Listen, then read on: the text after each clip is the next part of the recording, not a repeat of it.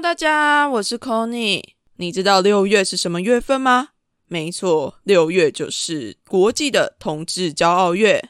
为叛逆女孩在这一次六月规划了一整个月的特别节目，准备和你一起来欢庆六月。目前骄傲月特别节目的前导活动已经开始喽！只要你到 First Story 抖内为叛逆女孩两百五十块，并且在一到三十之间选择一个你最喜欢的数字。就可以在交月的时候解锁属于你的彩虹格言。这个活动只到五月二十五号止，大家要把握机会哦。另外，维叛逆女孩除了线上的活动之外，我也找来了我才没有要出柜的索法克和阿塔男孩的跨旅程的 Devon 一起来举办线下活动啦。我们的活动名称叫做“跨柜来骄傲月为开趴”，性别友善创作者聚会以及听众交流会。活动日期是在六月十一号，活动地点则是在台北的耳瓜录音室。想要邀请性别友善的 Podcaster，还有听众你一起在交月的时候跟我们来开趴。另外，这次我们也找到了好多友善的厂商来赞助，只要你拿着当天参加的活动票券去 Wonder Bar，你就可以换到价值三百五的特调 shot。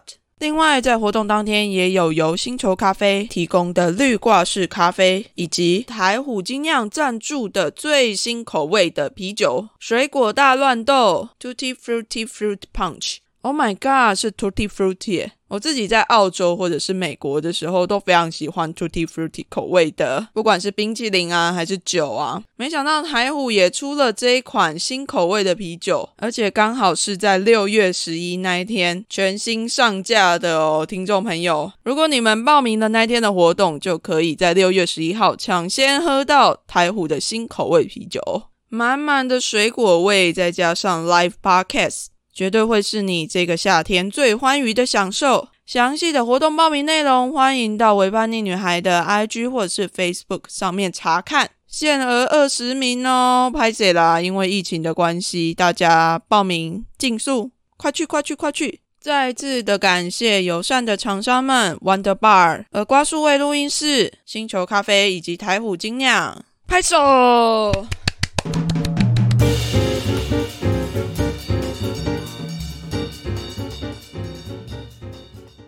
一集迎来了大家期待已久的 Q&A，嗯，有吗？大家有期待吗？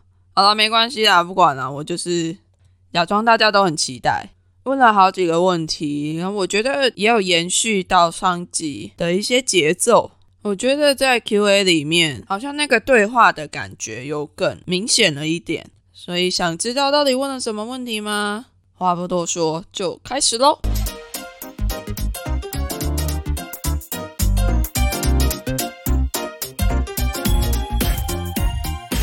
我要来做一些提问，就是有一些朋友就是想要请我提问的部分，对对啊，有有一个就是会想问说，就是中国。在台湾有很多的打压的部分啊，不管是经济啊，或者是贸易，或者是什么的，那你自己会有什么样的看法？会觉得说，哎，这很正常，还是怎么样子感觉？我觉得不正常。嗯，我觉得第一个，我们都不要战争，对不对？嗯，谁都不想战争，谁都不想打仗，干嘛要打仗？嗯，对，第一个不能不能打仗，第二个就是，既然不能打仗的话，那就要交流嘛。那交流的话，不只是经济的，文化上面有交流。但是你刚才那个网友提出来，就是说，呃，为什么很多限制？确实，现在限制已经发生了，包括中国在，就是已经取消中大陆人去台湾的自由行。嗯嗯嗯，已经取消，在疫情前就已经取消了，所以说这是一个很严重的一个信号，嗯，很严重的一个信号，就是说我们之间竟然没有大陆人就突然被剥夺了行程自由权了，嗯，对啊，本身我们两两岸的话应该要，假如说要加深交流嘛，两岸一些平民老百姓，无论是旅游啊，无论是文化交流啊，或者是包括学习上面的，嗯，对，学生签证也直接被吊销了，不准大陆学生去，所以说这就很严重啊，啊，我是很反对的，我觉得。第一个不要战争，第二个是要交流。你交流的话，既然大陆这样做的话，我觉得很不妥。嗯，对，这就是我态度。而且，当如果真的中国政府要跟台湾交流的时候，通常都会是带着一些刺探的意味来做交流。有的时候啦，对啊，就包括台湾那个太阳花运动，嗯，也是这种，就是海峡个经济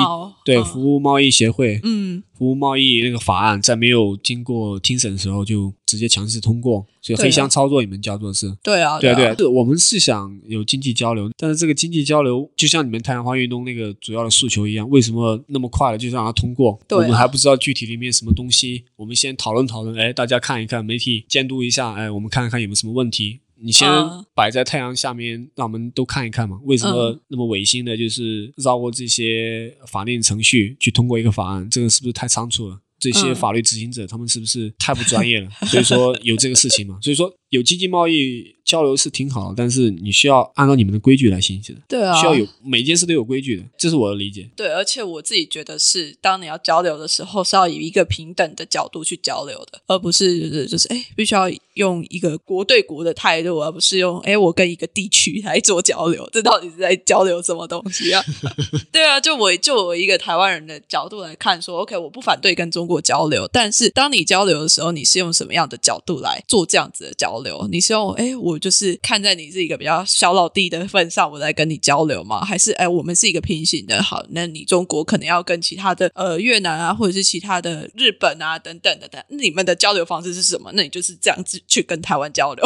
嗯，对啊，我自己的想法会是这个样子啊。那还有另外一个问题是说，如果你在中国的话，你要怎么样？或者是你不一定在中国，但是你现在在这个言论自由的地方，那你要怎么样去告诉其他的中国人说我们？必须要去重视这件事情，然后民主自由是重要的。哦，民主自由是重要。嗯，可能这就是呃，我接下来做一件事，可能就这个跟这个有关，因为我想做一些事情，可能在某方面可以影响到他们的对某件事的认知，所以说我后面可能会做一些。第一个想做一个纪录片，嗯，我纪录片就是打算拍摄西澳这边的中国留学生，他们在这边的生活，他们在这边的留学生活，还有他的对澳洲和中国啊有什么文化冲击啊，他们对这些看法，为什么他们会选择花那么多钱来澳洲去拿这个 degree。拿这个学位，就是说我可能通过这个纪录片就可以反映出，就是说为什么有些人可以花那么多时间和精力去想要取得这个东西，嗯，比如说他背后他的想法是什么，他的目的是什么？还有一件事情是，我想做一个系列的采访视频，就是说我可能把目标对象就放宽一点，就是说很多像我这种同龄的那种外国人，无论是印度啊、巴基斯坦啊，或者是美国啊、英国啊这些人。可能借用一个机会，就是采访一些他们。第一个可能就是他们为自由去做了一些哪些事情。比如说像我，我放弃了我的自由，因为我从中国大陆大学毕业之后，然后我去做了一将近半年的工作，然后我就放弃国内几乎我得到所有吧，然后澳洲打工度假。然后当时我就很明白我要留在这里，嗯，所以说那个是我放弃自由。一个是我的自由就是在国内可以几乎可以在无忧无虑的可以财政上面可以独立，因为那个工作也蛮好工作。还有一个就是我的。亲戚朋友啊，那个人际关系，我也把它放弃了，跑过来。所以说，你为了做一件事，可能会放弃一些东西。所以说，我想通过这个系列采访视频，就告诉中国大陆年轻人，就是说，你需要关注你自己，你要知道你为你的自由去牺牲哪些东西。所以说我需要有些人，就是说，去输出这些东西，去影响他们。就是说，有些人可以为自己的自由牺牲一些东西，你可能会为那些牺牲感到很害怕，你不敢去踏出前进一步。但是我想说，就是说，你可以。你可以去追求你喜欢的东西，其实你牺牲那一部分你是可以做到的。嗯，所以说民主自由的话，可能这就是我目前。可以想到可以影响他们做一些事情。那如果是我们像我们这些，就是可能台湾人，因为我们台湾人其实有时候在国外遇到一些 中国人的时候，都少不了要聊到政治啊，对啊。那如果当我们在跟其他的中国人聊天的时候，要怎么样去讨论这件事情会比较好呢？虽然我现在跟你讨论的很畅通，就是说聊了很多，但是我还是不建议，就是说跟一个陌生人，特别是跟大陆人，第一件事是讨论政治。我觉得这是我的理解，就是说政治的话，它不是。它是可以分离人的，嗯，比如说我给你举个例子，就是美国的政党，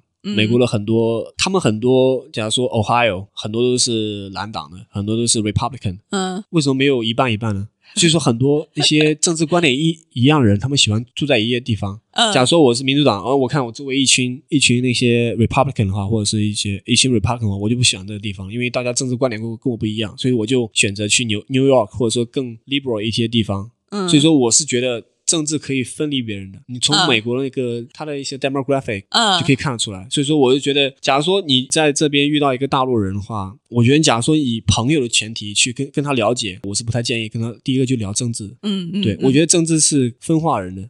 因为他的观念是很深固。你可以先去了解他这个人，你跟他作为朋友，你觉得这个人可以交往的时候，你再去跟他聊一聊。政治这个东西，因为我觉得这个是比较得看你是什么情景了。假如说你只是一个陌生人，跟他聊一聊，哎，聊完就走了，好吧，拜拜拜拜。你这跟我想法不一样，哎，算算了算了算了。但是我就觉得，假如说你想真正的去了解他一些想法，或者说你想要企图去影响他的话，我觉得先要跟他去交朋友。你觉得他这个人适不适合交朋友？然后你再去跟他去聊一些你认为的一些价值观，因为政治有很多跟价值观有关，民主、政、民主啊、自由之类的。是啊，政治跟民主这 universal values 就是普世价值很大相关。有些他可能不认同，所以说在一开始就讲这些东西的话，我觉得是是有点不太妥。就是从一些比较靠近的方式。对，因为我的观点就是说，你先了解这个人，然后再去聊一些深深入的话题。我觉得政治的话，当然是可能对你们来说就是啊日常话题啊，随便聊。但是当对他们对我们来说，可能就是比较敏感一些东西。嗯嗯。特别是你的身份又是台湾人，嗯，所以说他们固有的想法就是说，哎，你有什么资格跟我聊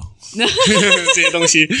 OK，这是我的想法。嗯嗯嗯，好，这我觉得蛮有趣的。你有什么资格跟我聊？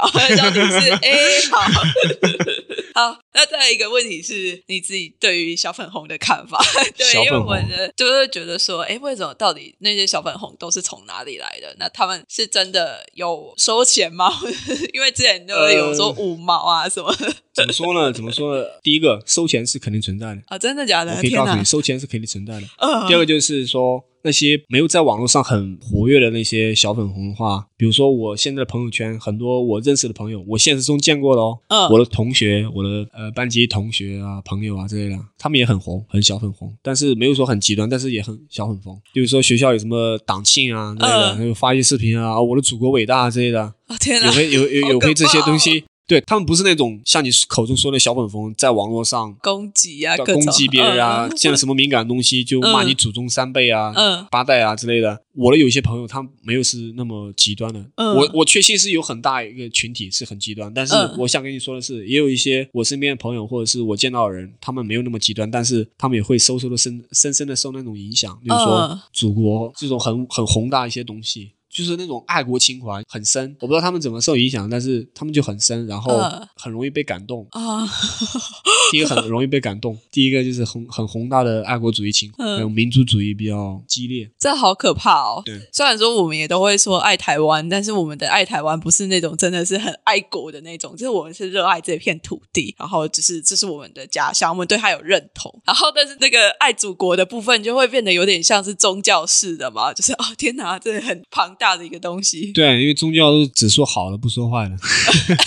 我们那边也是啊，什么无论无论是媒体啊，无论是嗯教科书啊之类的，全都是说好的，不说坏的。历史上比较重大事件，比如说文革啊，比如说大饥荒啊，几乎没有什么纪念的，都在纪念一些胜利的东西。然后那些很悲剧的事情发生了，很悲剧的事件，他们都不不纪念。所以说，把你这些记忆都抹除了，只给你那些好的记忆。让你去纪念这些东西，所以说你就觉得啊，这个国家太好了，我真的太喜欢这个国家。你要是我，我也是会这样，因为你过去输入的全都是一些正向的东西。嗯，对啊，可以理解。所以说我的产出的话，我也是完全可以理解。那这样子，其实当他们在真的看到了一些比较，只是如果他们真的到外面的世界来的时候，就通常会有两个反应，一个反应就是震惊到说不出话，假的吧？假新闻啊。第二个就是假的。对对。对，我还有一个国内一个朋友，算是我一个发小吧，他现在在读研究生，很高的学位咯。嗯，然后他跟我说新疆的事情不是真的，那。二十一世纪了，还有这种事情，有这种人哦。跟你讲，应该很多吧？我相信。对啊，他他所在的位置，第一个是高学位，他他读的书比较多；第二个就是他相度相很大程度上已经享受到了言论自由，不是言论自由，就是网络自由。所以说他可以轻轻松的去上一些 CNN 啊、Fox News 啊，或者说呃 BBC 啊之类的这些国际大媒体看他们的报道。对，结果他得出的结论还是说新疆没有这种事情，假的。我真的很傻眼，我我我都不想跟他辩论。我说你是我兄弟，你是我朋友，我知道你有这种观点已经足够了，我不想跟你说啊，你为什么这样想这个？我知道你你已经这样想了，对，所以说 OK 啊。啊，虽然我很遗憾，但是就对啊，因为很大的程度就是资讯不对等。嗯，对。还有第一个是资讯不对等，第二个就是当你收到同样的信息太多了之后，你会觉得任何跟这个信息相反的东西都是说假话，都是我我已经知道真理了，你再给我一个相反的信息，我都会去自动把它筛选掉。所以说这会你就会看到很多中国人在讲外国新闻的时候都说假新闻假新闻，因为他们觉得他们接触的信息才是真理，才是真实的全部。天哪，这就是最可怕的事情。当你的信息你想跟他传达信息的时候，他封闭了，耳朵关起来了，关起来，听不到了，听不到了。对，这就是很恐怖的地方。真的，这真的是，我觉得中国共产党应该要去成立一个宗教，他绝对可以做的非常的好。好再来就是，虽然说我们都知道很多的旗帜不能举嘛，在那边举了，应该就 就拜拜了吧？对啊，青天白日旗在中国绝对见不到。对啊，那我就想要问一下，就是像比较性别一点的旗帜，就没有那么敏感的议题的，就像如果我举彩虹旗，这样是不是可以？在中国吗？对啊，彩虹旗的话，哎，我还没见到过，说实话。说实话，没见过，因为中国的一些同性恋群体呢，他们是比较安静的一个，没有说发表一些很激进的言论，就是说我们同性恋群体也是人，为什么这样对待我？他们就比较安静，然后他们所办的活动，据我所知也不是很多，所以说在主流上几乎完全看不到他们，没有人在讲，电视上面在讲，呃，综艺节目也没在讲同性恋，然后大街小巷没有什么印刷啊，什么同性恋同权啊之类，我都没有看到过。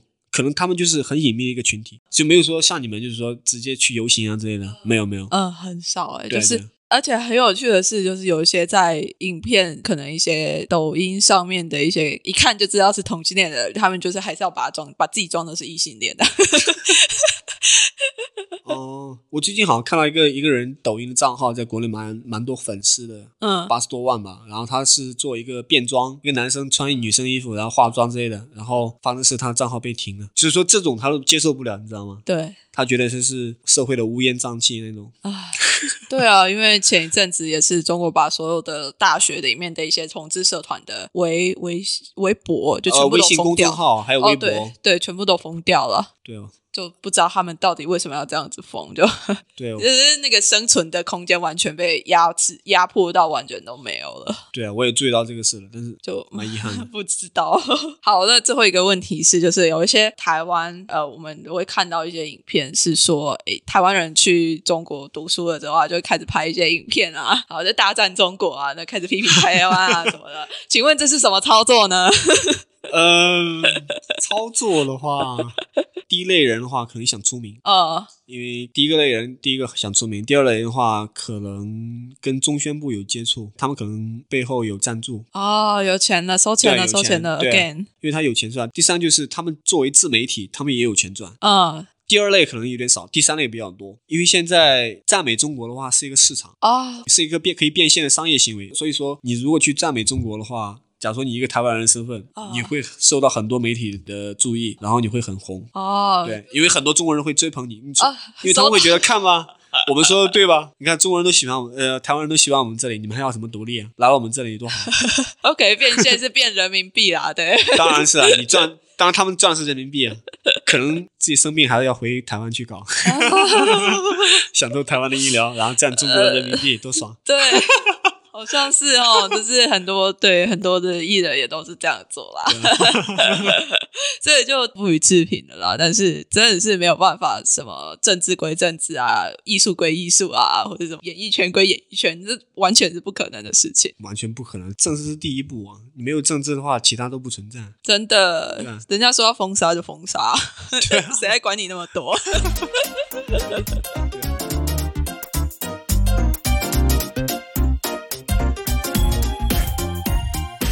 的疑问有没有在这一集里面得到一些解答呢？如果你还没有听过完整的第四十集，支持台独的中国人到底在想什么呢？那就太可惜了，你赶快去听起来，赶快去听起来，绝对比这个 Q&A 还要更精彩好多倍。如果在听这一集的时候有感觉到哦，内心有某个地方被触动了。突然想到某一个特别支持、想要跟中国统一的朋友，又或者是想到那一个老是在跟你说政治归政治、艺术归艺术、演艺圈归演艺圈的朋友，赶快分享给他吧，让他参考一下，听听看这样不一样的声音。啊，如果你喜欢我的节目的话，不要忘记到 Apple Podcast 上面为《微叛逆女孩》留下五星评价。也可以到 IG、Facebook 上面与我互动，跟我聊聊你对于民主的想象是什么。又或者是你原本对中国人有什么样的想象呢？都欢迎你跟我分享哦。那我们就下礼拜一再见喽，大家拜拜。